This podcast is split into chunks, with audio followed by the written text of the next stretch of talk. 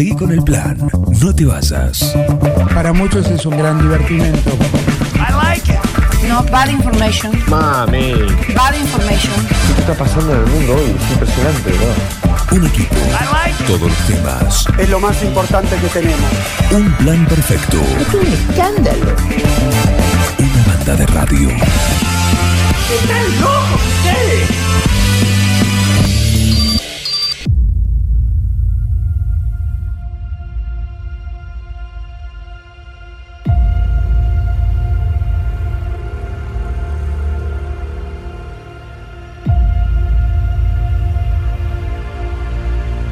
Y nos damos un lujo, les dije que este 2023, nosotros en un plan perfecto, rumbo a los siete años ininterrumpidos de, este programa, pero seguimos sumando, como cada, cada año, y nos gusta sumar columnistas, ¿no? Aquellos especialistas en cada uno de los temas que le damos el espacio, tienen su columna periódicamente acá en el programa, algo que empezamos a cranear cuando allá por octubre lo invitamos una mañana a Héctor Diaconis para que venga y nos cuenta en el día de la fundación de, de 9 de julio y salió una charla muy, muy linda. Después de esa salió también la posibilidad.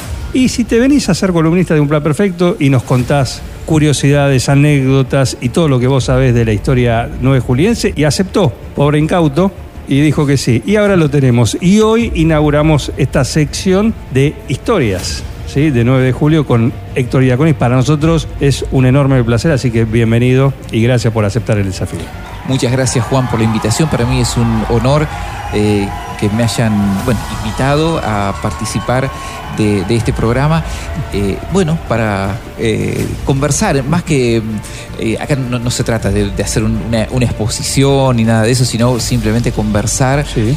sobre eh, temas vinculados con nuestra historia, como vos decís, eh, algunos concatenados con la historia nacional, con proyección incluso también eh, a la historia, digamos, universal, porque tengamos en cuenta que, por ejemplo, las dos grandes guerras influyen notablemente en la sociedad nueve juliense, entonces eso también tiene que ver, digamos, como un contexto o una situación política o histórica eh, influye y, y tiene su, bueno, desde luego también las crisis económicas, las revoluciones y demás, tienen siempre su eco en la comunidad de 9 de julio, en mayor o en menor medida, en algunas ocasiones con una eh, marcada eh, situación, ta- tal es así que, bueno, hubo revoluciones que tuvieron revolucionarios el 9 de julio y hubo otras revoluciones que no tuvieron nada que ver a nivel nacional ni provincia, que ocurrieron solo el 9 de julio. Ajá, bien, bien. Como los famo- el famoso hecho de los cañones de Vieta, que ya de los cuales hablaremos en su oportunidad. Pero bueno, ese, ese fue un conflicto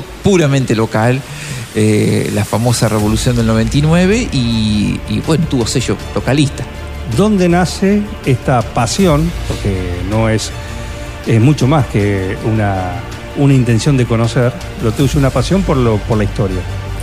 Eh, nació en, la adolescencia, eh, en el digamos, en la escuela secundaria, eh, yo estudié en la escuela técnica y en ese momento teníamos un- una profesora que nos incentivó mucho el, el amor hacia la historia y mm, a partir de- del dialogar con amigos que eran de la generación de mis abuelos, eh, con los cuales tuve una, una relación muy cercana, eh, porque tenían precisamente eso. Yo no, no tuve la posibilidad de compartir mucho con mis abuelos por una cuestión, y ellos eran un poco ese reemplazo.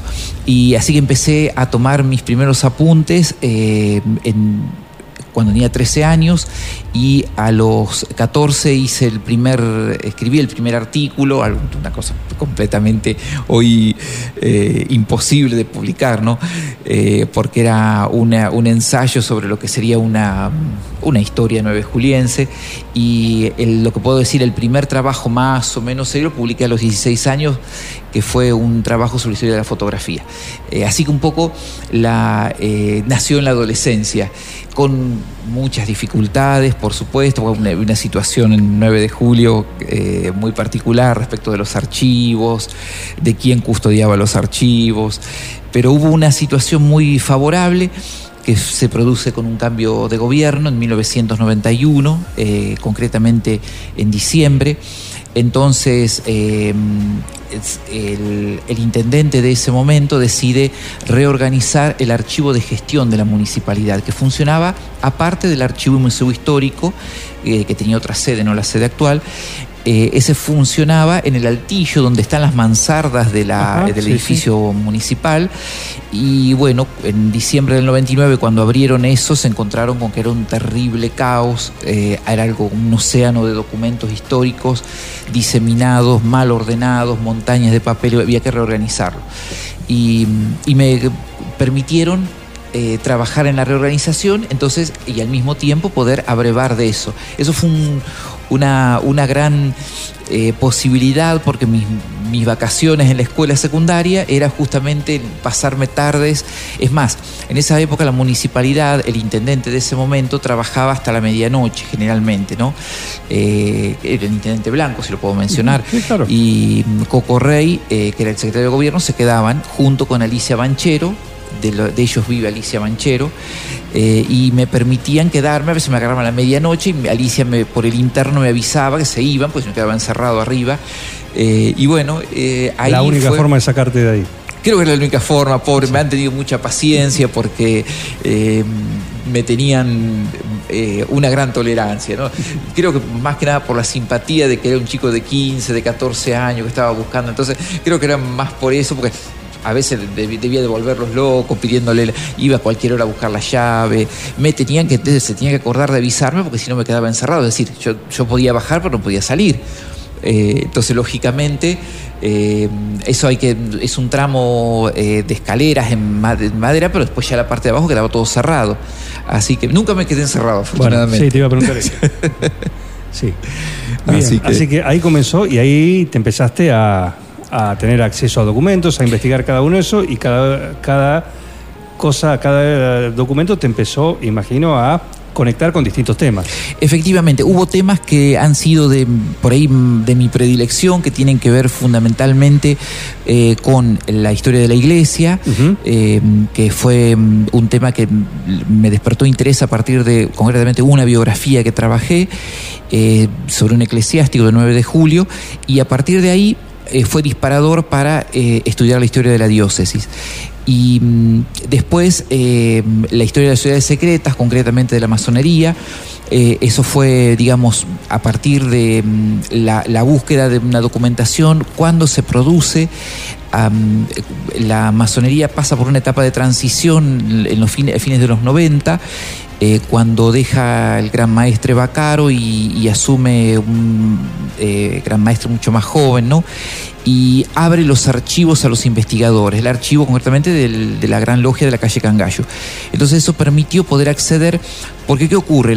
Ciudades secretas 9 de julio, la masonería concretamente, por ese temor a la persecución ideológica, a la persecución religiosa que existía, eh, los archivos los trataron de mantener con mayor sigilo a tal extremo de que muchos fueron destruidos, para que la identidad no, no se develara, al menos a nivel local, de los, de los masones. Pero afortunadamente, estos masones, lógicamente, por su filiación y por la obediencia al rito, tenían eh, una comunicación muy fluida con la Gran Logia. Entonces, la- en la Gran Logia se conserva el Corpus 64, que es eh, justamente el que corresponde a la logia Igualdad de 9 de, de 9 de julio. Hoy existe la logia Igualdad, pero ya no opera en 9 de julio, está en otro valle masónico, pero sigue estando activa. Sí, sí, son columnas que volvieron a ser levantadas.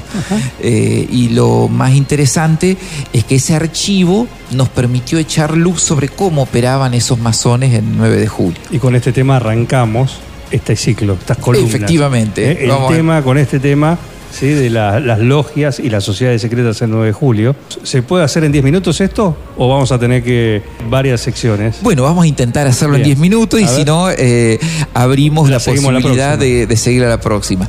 Bueno, sociedades secretas, el 9 de julio hay que distinguir las que fueron eh, de raíz masónica, que fueron concretamente dos, que operaron el 9 de julio, dos logias en distintas épocas. Y después hubo otras sociedades secretas que no tuvieron el carácter masónico, sino una eh, filiación más bien Rosacruz o de tendencia Rosacruz, que es, eso es mm, fundamentalmente la rama de la, la escuela eh, científica Basilio que opera en 9 de julio, la ciudad espiritista, más conocida por la gente, que va a operar a partir de la década de 1910. Y después existió una mm, agrupación de las cuales existe poca referencia, aunque buena referencia, que es un grupo del cual hemos hablado en una oportunidad en, otra entrevista, un grupo filonazi, que ah, va a actuar como una logia retroalimentada de una vida efímera, eh, pero que eh, también opera como una sociedad secreta. ¿Qué se distingue de la masonería? Que la masonería es una sociedad organizada, ¿sí? Entonces, eh, esa organización que le, que le insuflan, por así decirlo, las constituciones de Anderson del siglo XVIII, son las que va a mantener el espíritu masónico y que es el que se va a proyectar el 9 de julio. Es decir, la logia del 9 de julio. masónica? Bien, la, masonería es una sociedad eh, secreta, no porque sea una sociedad de tipo porque escondan nada, más allá de lo que se pueda disentir y demás, sino simplemente es porque la sociedad, eh, en este caso, es una sociedad iniciática, entonces sus miembros pasan por distintos grados de iniciación. ¿Qué hace que sea secreto? Es que precisamente no tiene el mismo efecto de una persona de saber cómo van a, va a ser su iniciación a no saberla. Es decir, eh, está reservado cada uno de, los, de esos pases de grado, ¿no? Y los rituales de los pasos de grado justamente para, por el sentido de, la masonería es, esencialmente simbólica, cada símbolo tiene, digamos, es una, un elemento de formación para el masón, entonces la experiencia, ¿sí? Es reservada. En el siglo XIX, cuando se funda la logia de 9 de julio, la masonería tenía diferentes características. Es decir, estaban los masones que verdaderamente ingresaban, como podemos decir que ocurre hoy, para formarse, porque no, no les significaba una cuestión de estatus, sino que verdaderamente querían ser, como se dice en la alegoría, la piedra bruta que se va autoformando, ¿no? Para. Pero había otros, como en el caso de los masones de 9 de julio, que la afiliación masónica le permitía una proyección política en el contexto histórico, es decir, en el contexto histórico, en el contexto provincial y nacional. No es, no resulta extraño que los masones de 9 de julio tengan una afiliación directa con un masón de Bragado que se llamaba Guillermo Dol, que era justamente el puntero político del autonomismo en toda esta zona. ¿No? Es decir, la masonería tiene una dimensión eh, fundamentalmente formativa, pero está también la, dimensión política, es decir, de qué manera le sirve a esos miembros para poder proyectarse políticamente, y ocupar un lugar, porque tengamos en cuenta que la masonería tenía su impronta nacional muy importante, es decir, eh, Sarmiento fue gran maestro de la masonería, eh, eh, presidentes, etcétera, etcétera, mandatarios integraban la, la, masonería, entonces es como que le permitía también proyectarse políticamente. Pero ¿qué ocurre? No todos tenían la misma actitud, es decir, Nicolás Robio tenía por ahí una actitud que podemos decir, sí, era su proyección política. Pastor Dorrego tenía proyección política, pero Hermenegildo Verdera no Hermenegildo Verdera era un comerciante de 9 de julio muy fuerte, era dueño de una, puede decir una pulpería, por así decirlo, pero a su vez era posta de caballo. Estamos hablando, tenemos en cuenta, 1878. Eh, tener una posta donde se cambiaban caballos no era para cualquiera, es decir, era una persona que tenía recursos, es decir, era como quien era el dueño de una estación de colectivo, por así decirlo, se llamaba La Distancia, ¿no? Porque él eh, tenía una vinculación con todo el, tránsito, digamos, de la ruta de las carretas, el tránsito de las mensajerías, es decir, y al mismo tiempo tenía un almacén de ramos generales muy fuerte. Él fue elegido gran maestro, eh, perdón, fue elegido venerable maestro de la logia. Y justamente en ese contexto donde se produce un conflicto político, cuando Robio y el mayor Sayavedra intentan llevar sus intereses políticos dentro de la logia y son expulsados. Eso generó toda una, una, situación interna dentro de la masonería. Bueno, pero vamos a ver cómo se funda esta logia y cómo surgen los masones el 9 de julio. La presencia de masones el 9 de julio se verifica inmediatamente producida la fundación. ¿Sí? Es decir, militares que componen el, grupo fundacional de 9 de julio ya habían sido iniciados masones. ¿sí? El caso de Julio de Bedia. Julio de Bedia fue iniciado en la masonería, pero no adhirió tan plenamente porque cuando a Julio de Beria lo invitan para incorporarse en, en la logia confraternal argentina, tuvo un voto negativo y fue el del general Wenceslao Paunero. ¿Qué ocurría? Wenceslao Paunero tenía un conflicto personal con Beria eh, que se había desatado en, ese, en, esa, en esa década de 1850 y él le va a votar en contra. Entonces Julio de Beria es presentado por el general Mitre, su hermano político, pero no termina de ingresar en la masonería. Es decir, fue un masón, pero hasta, ahí. ¿no? Claro. no llegó a ser. Claro. Pero hubo otros que sí, ¿no? Y que durante el periodo postfundacional de 9 de julio, es decir, lo que la década, el principio de la década de 1870, estos masones van a operar tanto en el pueblo como en el fuerte General Paz, pero no organizadamente. Es decir, eran masones que habían sido iniciados en Buenos Aires, en logias de Buenos Aires, algunos en alguna logia de acá de la zona vecina, de los pueblos que habían sido ya fundados, pero eh, no tenían una, una organización. La organización va a venir en 1878 cuando se funda la Logia Igualdad de 9 de julio, a la cual primero le quisieron poner Julio de Bedia. Julio de Bedia estaba vivo en 1878. Y lógicamente la gran logia se lo objetaron, le dijeron no, Julio de Bedia no le pueden poner, Tampoco está él. vivo. No puede ser masón, no puede, No, no- no puede tener el nombre. No puede tener nombre. Exactamente, no, no era, era aceptable de que se, lo, se le pusiera el argumento que le contestan ¿sí? de la, al, al venerable maestro es que no es posible poner el nombre pues está vivo, ¿no? poner el nombre de una persona viva. Entonces deciden ponerle el nombre de igualdad a, a esta logia recientemente creada. Eh, se organiza a partir de, para fundar una logia se necesita tener maestros ya eh, iniciados, es decir, la masonería simbólica, es decir, la masonería que opera en las logias como la de 9 de julio, tiene tres grados. El aprendiz, el compañero y el maestro. Por lo menos necesitaban tener maestros ya formados, ya iniciados. Entonces, eh, estos maestros masones son los que fundan la logia de 9 de julio, son iniciados en Bragado, en la logia que operaba a la cabeza de El Guillermo puntero. Dol, el puntero político. El puntero, claro. ¿sí? Y justamente esos primeros masones son esencialmente políticos. El primer venerable maestro, que es Raimundo Prieto, hermano de Anastasio Prieto, figuras muy destacadas en la historia del 9 de julio, eran personas con ambiciones políticas. ¿sí? Raimundo Prieto era una persona con ambiciones políticas, más allá de que después no las logró, pero fue una persona, digamos, con, con mucho peso en la sociedad nueve juliense de esa época.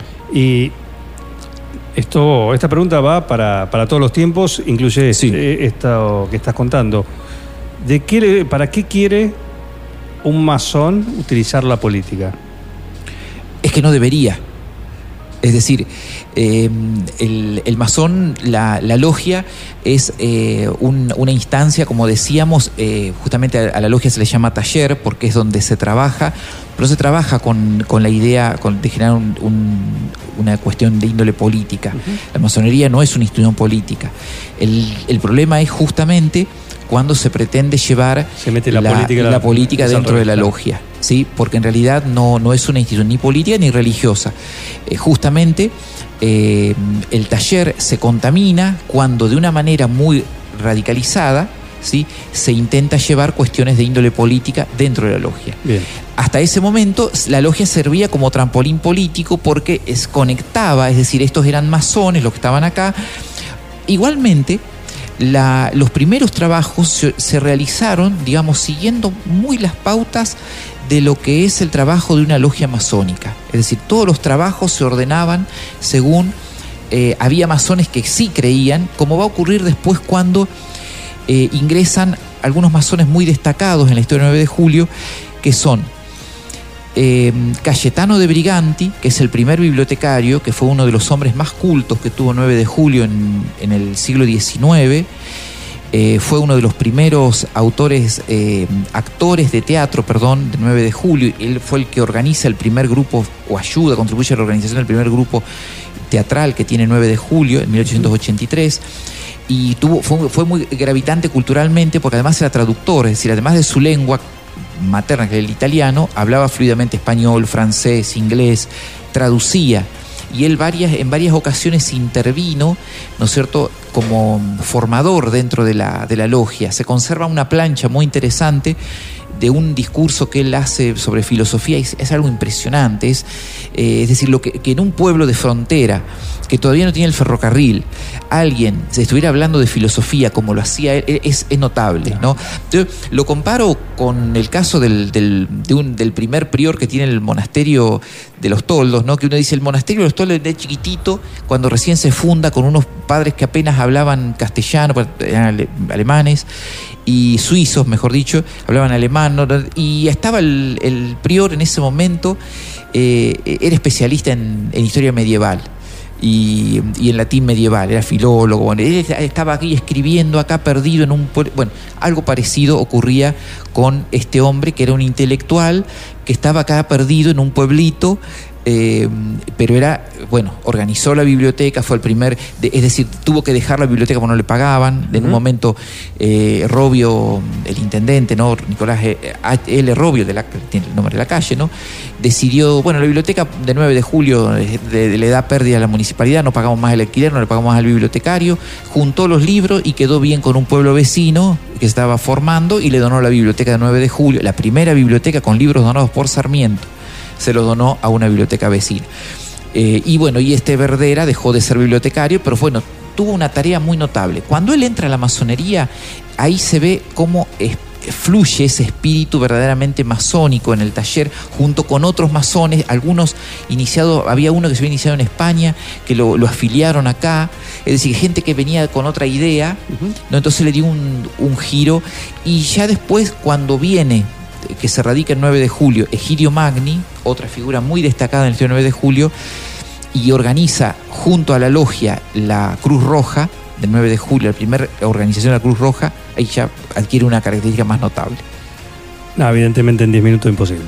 No, eh, no, no. 10 minutos es imposible. Decir que estamos arrancando el año, primera semana de enero, así que tenemos eh, el año largo para, para lo, poder. Lo vamos a retomar. Con mucho sí, gusto. no, tenemos que hacer. Esto es episodio 1.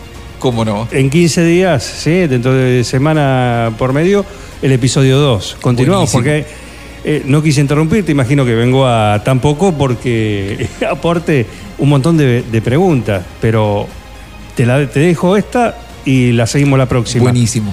Eh, Hoy hay Sociedad de Masonería 9 de Julio activa. ¿La respondo ahora o en la próxima? No, te digo, eh, ¿lo dejamos para la próxima? Dejamos para la próxima. ¿Sí? ¿O un anticipo? Eh, no, no, no, eh, no hay masonería el 9 de julio, es decir, hay sí, yo eh, conozco mm, personas que se han iniciado en, e incluso mm, una persona con la cual tengo cierta amistad, mujer, que se inició en una logia femenina vecina. Es una cuestión importante porque la, la masonería eh, de la calle Cangallo, por como decí, se dice la, la, logia, la gran logia de, del rito escocés, no admite mujeres. ¿No es cierto? Porque si admite a alguna mujer, pierde la afiliación con eh, Inglaterra.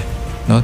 Entonces no puede admitir mujeres, pero hay logias femeninas. Claro. Eh, justamente en un pueblo vecino de que el 9 de julio, en ciudad cercana, eh, hay una logia que es femenina y hay bueno, conozco una nueve juliense que, ¿Qué que, parte? Se, que se inició sí, en, la, en, la, en una logia femenina. Eh, pero no hay eh, logia. Y donde no hay logia, no se puede hacer masonería. Lo, la logia más cercana que levantó sus columnas recientemente, hace muy poquitos años, que se refundó, la logia Sadi Carnot del Valle de Carlos Casares. Eh, fue fundada hace muy poquito, primero nació como un triángulo, es decir, no, no tenía maestros todavía, o tenía uno por lo menos, y hoy ya está convertida en una logia. Es la, la, más cercana. Un lujo, ¿eh? Un lujo, muchísimas gracias. ¿Dónde te contactan? Porque tenés, este año va a haber tus circuitos, tus charlas, tus encuentros. Bueno, que esperemos habitualmente... que sí, vamos a ver que, que, que cómo lo, lo, vamos armando y eh, seguramente eh, quienes quieran eh, contactarnos por eh, en Facebook o en Instagram, eh, Biblioteca de Estudios Históricos de 9 de julio, ahí nos mandan un mensajito, generalmente los contestamos cuando es una consulta, cuando por ahí no, nos mandan eh, o algún comentario directamente, sí. muchas veces no los contestamos porque son los leemos, sí, pero sí, sí. cuando son comentarios, pero o que nos comentan mi papá, eh, por ejemplo, trabajó en tal lugar, perfecto. Eh, a veces ponemos una manito y demás, pero cuando es una consulta las contestamos enseguida. Así Bien. que y siempre si está a nuestro alcance, si no, lo que hacemos es muchas veces orientar a las personas que están haciendo investigación o que están desarrollando dónde pueden abrevar sobre las fuentes, que 9 de julio tiene fuentes muy ricas para el estudio de la historia. Muy bien, y ahora, a partir de hoy, este fue el episodio 1, una de las incorporaciones notables para este 2023 acá en Un Plan Perfecto. Muchísimas gracias, Héctor Iaconis. ¿eh? Muchas gracias. Ya seguimos acá en Un Plan Perfecto.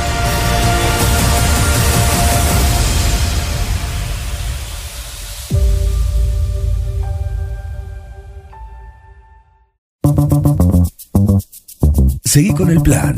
No te vayas. Para muchos es un gran divertimento. No bad information. Mami, Bad information. ¿qué está pasando en el mundo hoy? Es impresionante, ¿no? Un equipo. Todos los temas. Es lo más importante que tenemos.